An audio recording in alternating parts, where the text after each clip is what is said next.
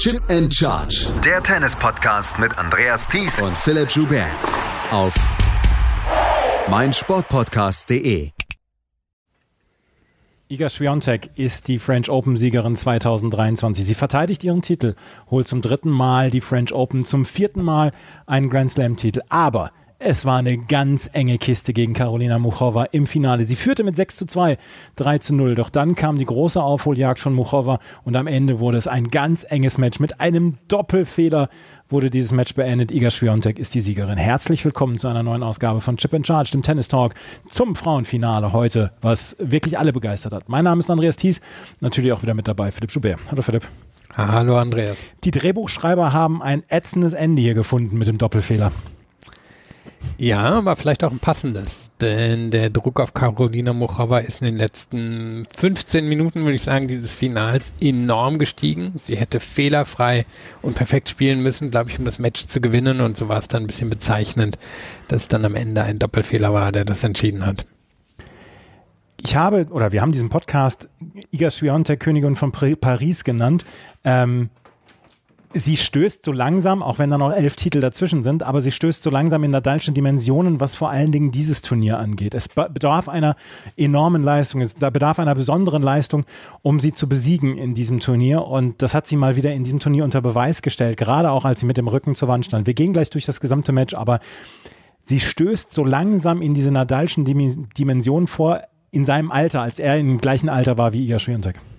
Ja, also im Gegensatz zu ihm hat sie natürlich eine Niederlage in Paris stehen aber die passierte während der Covid-Ausgabe und ich glaube, das kann man auch ein bisschen so einordnen. Und wenn wir jetzt hingucken, sie hat im letzten Jahr einen Satz verloren auf dem Weg zum Titel, sie hat in diesem Jahr einen Satz verloren auf dem Weg zum Titel, waren beides durchaus ein bisschen engere Matches, die auch hätten schief gehen können. Auf der anderen Seite, wenn wir jetzt zum Beispiel rüber nach New York gucken, wo sie da ihre US Open gewonnen hat, hat sie auch ein Match drin gehabt, wo es richtig eng wurde, das war das Halbfinale gegen Sabalenka. Am Ende hat sie es gewonnen und das ist ja, was sie dann doch auszeichnet, was auch andere große Champions, und das glaube ich, ist sie mittlerweile wirklich, auszeichnet, wenn es wirklich eng wird, dann wird die beste Leistung gebracht. Und das war heute in dem Finale auch so. Sie hat jetzt ihren vierten Grand Slam-Titel geholt, schließt damit zu Naomi Osaka auf, die auch vier Titel geholt hat, die allerdings in einer anderen Version, zweimal Australian Open, zweimal US Open.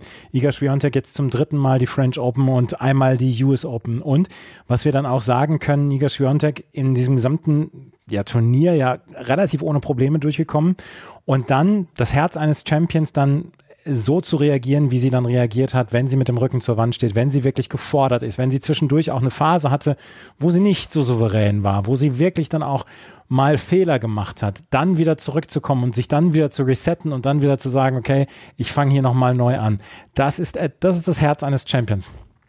Genau das. Und Sie hat es in ihrer Karriere immer wieder gezeigt und sie hat jetzt auch eine Phase gehabt, die, wenn man es jetzt vergleicht mit dem letzten Jahr, nicht so herausragend gut gewesen ist. Wenn man schaut, wie die Australian Open verlaufen sind mit der Niederlage gegen Rybakina Rom, wo sie unglaublich unglücklich war über die Aufgabe gegen Rybakina.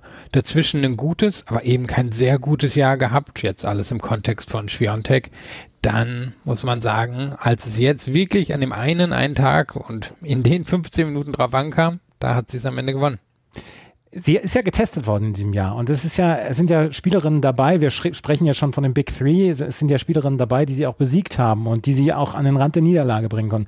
Und vielleicht hat sie dann ja auch so ein bisschen ihre Selbstverständlichkeit zwischendurch mal verloren. Aber das ist dann etwas, wo ich dann nur alle Hüte ziehen kann. Und wenn man sagt, das ist ja schon wieder langweilig und so weiter, aber das, das, das ist etwas, wo ich sage, ähm, da haben wir eine Spielerin, die klar im Moment die beste Spielerin der Welt ist. Sie wird auf allen Belägen getestet. Sie wird auf einigen Belägen dann auch geschlagen. Sie wird unter bestimmten Umständen geschlagen. Aber sie ist dann im Moment nach wie vor die Frontfrau des äh, Frauentennis.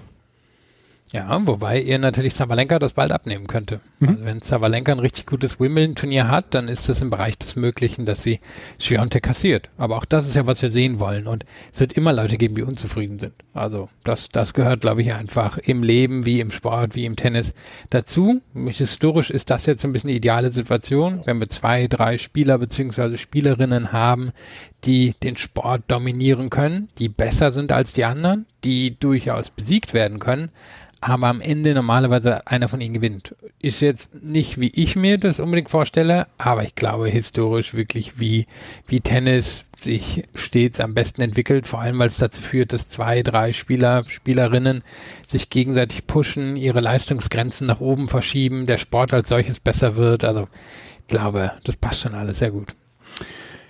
Claudia Muchova hat dieses Finale verloren. Lass uns einfach mal über das Match sprechen, weil wir können eigentlich die ersten anderthalb Sätze können wir relativ kurz zusammenfassen. Das war eine Einbahnstraße, so ein bisschen dann ja auch, wie man es erwartet hat von vornherein. Ähm, Iga Swiatek, die Spielerin, die die Attacke fährt, Muchova vielleicht auch so ein bisschen nervös. Wie hast du die ersten anderthalb Sätze erlebt? So bis zum 3 zu 0 im zweiten Satz. Ja, also generell würde ich erstmal sagen, auch wenn wir jetzt kurz auf die Punkteverteilung schauen, die ist am Ende sehr klar in Richtung von Schiontek. Mhm. 96 zu 81, das ist, das ist ganz klar. Das liegt daran, dass der erste klar an Schwiontek ging, sie den zweiten nur mit einem Punkt Unterschied verloren hatten, den dritten auch wieder relativ klar für sich entschieden hat. Denkt man alles nicht, weil es so eng ist, weil es so spannend war, weil es ja zwischendurch auch wirklich hochklassig war. Über das Match und statistisch gesehen war Schwiontek allerdings wirklich die bessere Spielerin. Und das hat sich auch im ersten Satz gezeigt. Der war so ein bisschen vielleicht, was man erwarten konnte. Muchova ist gestartet mit ein paar Nerven, die die da waren, ähm, ein paar Schlägen, die sie überzogen hat, aber eben auch mit der Schwiontek, die ihr überhaupt nichts angeboten hat. Die hat weder groß Winner geschlagen im ersten Satz, noch wirklich überhaupt Fehler gemacht, sondern sie hat Mochova einfach getestet. Mit Tiefe, mit Winkeln, mit Spin, einfach mal gucken, wie, wie Mochova mit der Situation umgeht. Und Mochova konnte mit der Situation zumindest zum großen Teil nicht umgehen. In den ersten paar Spielen des ersten Satzes nicht, in den ersten paar Spielen des zweiten Satzes nicht. Zwischendrin, Ende des ersten Satzes war eine Phase, wo Mochova da eine Art von Tennis aufziehen konnte, die sie dann auch später im Match gezeigt hat, wirklich gut das Netz angegriffen hat, Stopbälle eingesetzt hat, selber geschaut hat, dass sie den Court breit bekommt, dass sie Schwiontek in Schläge hineinzwingt, die, die vielleicht auch für eine Schwiontek zu viel sind. Aber es war einfach eine, eine Schwiontek, die würde ich mal, wenn man Schulnote sagt, eine gute 2 gebracht hat. Und das hat in dem Moment gereicht, weil eine gute 2 bei ihr ist halt, halt eine richtige 1 für, für fast jeden anderen. Ja, ist das etwas, was man in Anführungsstrichen kritisieren kann, dass sie nicht unbedingt immer die Winner spielt, weil wir haben dann früher immer darüber gesprochen, Rafael Nadal spielt diese unfassbare Vorhand, mit der er dann die Leute raustreibt und dann mit der Vorhand dann auch abschließen kann, dann gerade auf dem Sand in Paris. Ähm, Iga Swiatek ist ja dann so ein kleines bisschen äh, auf diesen, nach diesem Motto, sie, sie zermürbt die Gegnerin dann ja auch.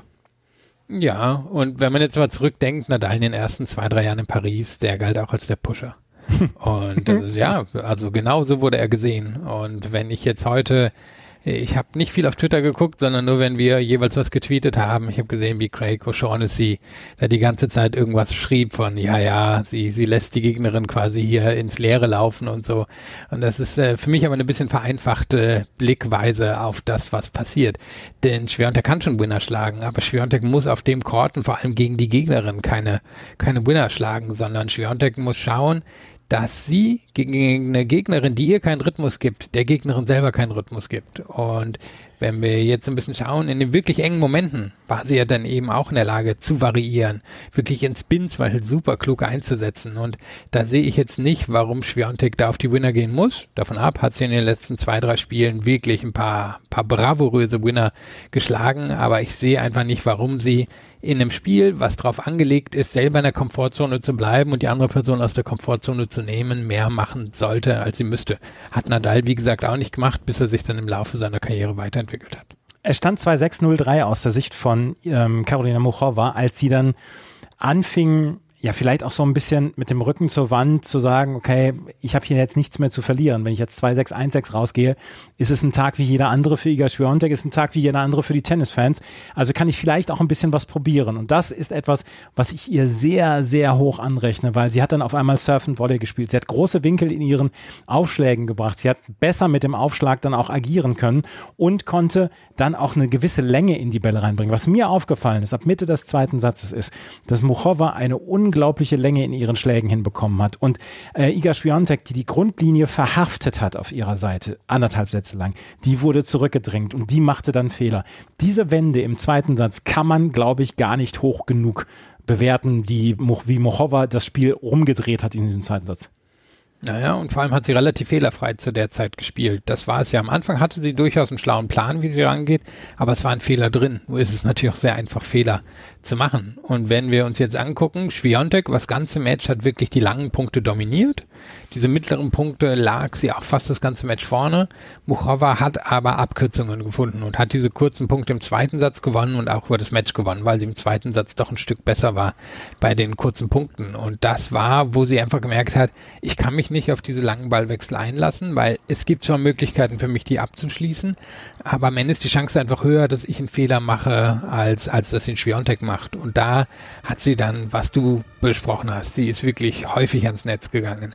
Sie hat ja auch mit ihrem Aufschlag immer wieder richtig gut den Court geöffnet. Schwiontek ist die beste Return-Spielerin, die es gibt, aber auch eine Schwiontek kann man mit einem Kickaufschlag ordentlich raustreiben. Die kann man mit einem Slice ähm, in eine Defensivposition bringen, wo Schwiontek nicht direkt angreifen kann.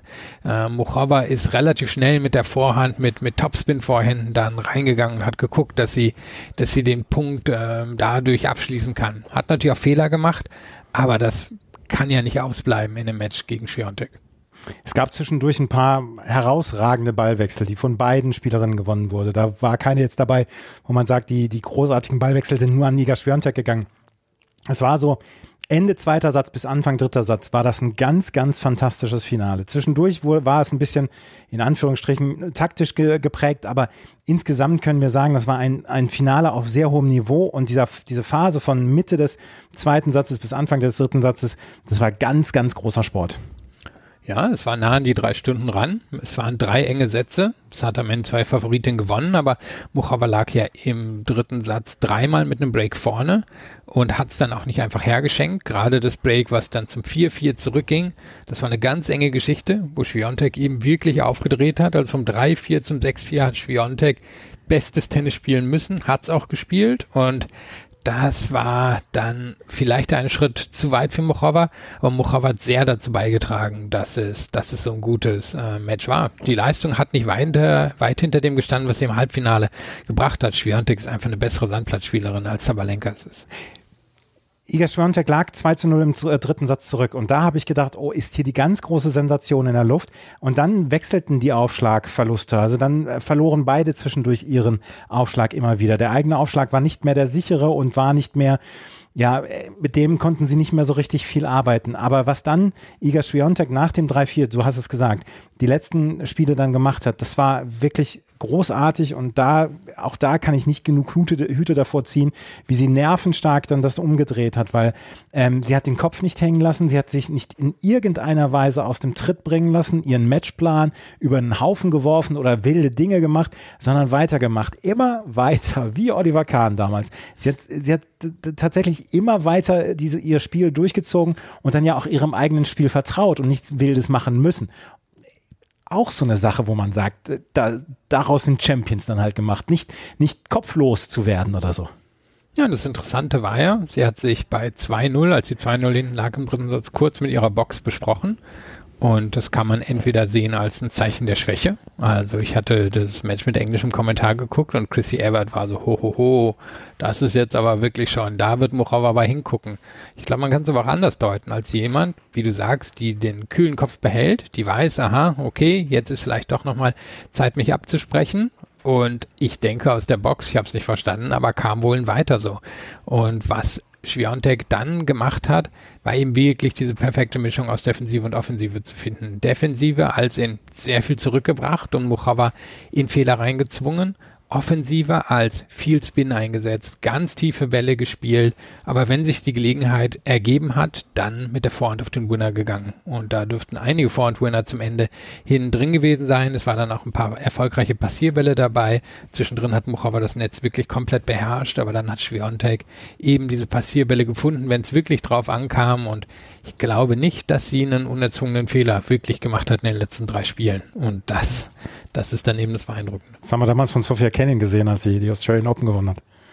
Genau, dieses 3-4-Spiel oder ja, so. Ja, Ja, wo sie einfach, dann, einfach sich verweigert hat, Winner zu, äh, oder Fehler zu machen. Und da hat sie jetzt in diesem Fall, hat ähm, Schwerontek dann mehrere Spiele einfach keine Fehler mehr gemacht. Äh, Karolina Muchova im Moment gerade bei ihrer Ansprache äh, in Tränen aufgelöst. Sie hat ein unfassbares Turnier gespielt. Sie ist fit endlich gewesen und sie hat endlich der kompletten Welt ihre Klasse zeigen können. Ihr variables Spiel, ihr so unglaublich attraktives Spiel, was alle Facetten des Tennisspiels ausmachen kann. Ich habe es schon erwähnt, die Vergleiche mit Ash Barty sind nicht unbedingt übertrieben. Ich hoffe einfach, dass sie gesund bleibt, dass sie fit bleibt in den nächsten Monaten und Jahren und dass sie ähm, hier, glaube ich, auch auf dem Rasen wird eine gute Rolle spielen können, weil eigentlich müsste der Rasen ähm, richtig für sie äh, gemacht sein. Aber das waren fantastische zwei Wochen von Karolina Muchova. Es ist der große Durchbruch von ihr gewesen. Ja, es hängt jetzt natürlich alles auch von der körperlichen Stabilität ab, aber mhm. von ihrem Spiel. Denn wenn wir jetzt die beiden Matches angucken, da hat sie sich aus Phasen befreien können, die nicht für sie liefen und sie hat fast durchgehend eine sehr gute Leistung gebracht. Und das ist aber nicht immer so. Also Muchova scheidet halt auch häufiger mal still auf einem Chord 13 oder 17 oder 22 aus, weil es da halt nicht so läuft. Sie hat schon ein bisschen was Rampensaumäßiges, auch wenn sie das jetzt nicht so von ihrer Persönlichkeit her gibt, aber schon Grund, dass sie, dass sie gegen die Top 3 Spielerinnen so gut bisher bei Grand Slams aussieht. Und ist aber ehrlicherweise nicht immer tut, eben gegen die Nummer 79 oder die 83. Von daher müssen wir gucken, aber du hast schon richtig angesprochen, Wimbledon bei ihrem Spiel sollte hier eigentlich ideal liegen. Da, da sollte sie zu den Favoritinnen dazugehören. Nur jetzt erstmal zu bestätigen, so ein Grand Slam Finale, da müssen wir mal gucken. Da ist es immer eine große Frage im Tennis. Gelingt das Spieler und Spielerinnen oder nicht? Schwer vorauszusagen toi, toi, toi, dass ihr auf jeden Fall gesund und fit bleibt die nächsten Wochen und Monate, weil ihr Spiel ist sehr, sehr attraktiv. Wir haben leider keine Zeit mehr, um das weiter zu analysieren. Alles, was noch im Nachhinein in diesem Match gewesen ist und was noch auf der Pressekonferenz etc. gewesen ist, werden wir morgen nochmal besprechen, wenn wir das Herrenfinale zusammenfassen. Das war jetzt unsere quasi Kurzzusammenfassung zu diesem Frauenfinale. Wenn euch das gefällt, was wir machen, freuen wir uns über Bewertungen und Rezensionen auf iTunes und auf Spotify. Folgt uns gerne auf Instagram und auf Twitter. At Chip und Charge sind unsere Adressen. Und wenn ihr uns finanziell unterstützen wollt, wir haben eine Steady Kampagne per PayPal kann man uns unterstützen. Die Links alle sind in den Show Notes. Vielen Dank fürs Zuhören. Bis zum nächsten Mal. Auf Wiederhören. Chip and Charge. Der Tennis-Podcast mit Andreas Thies und Philipp Joubert. Auf meinsportpodcast.de.